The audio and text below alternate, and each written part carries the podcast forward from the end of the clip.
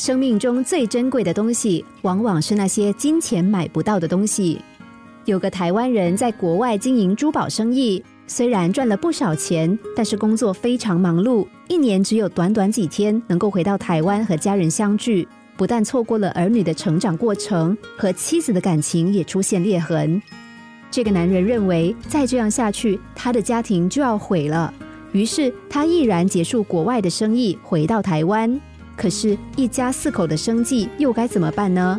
出人意表的是，这个男人竟然去拜师学艺，学会了做馒头的技巧，在住家附近开了一间小店。他在接受电视访问的时候自嘲说：“以前卖的珠宝又小又硬又贵，现在卖的馒头又大又软又便宜。”虽然他的收入不比以往，但是他却赚到了更重要的东西，那就是家人的感情。现在他们一家和乐，尽管儿女都进入了青春期，和父亲仍然像无话不谈的好朋友，羡煞不少人。而他的小店就取名叫“幸福馒头店”，既有显赫的工作，又有钱，还有幸福的家庭，那当然很棒。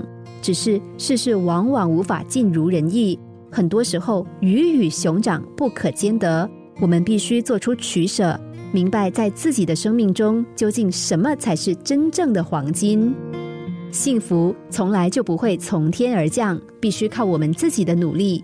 幸福的关键之一，就是我们必须学会取舍。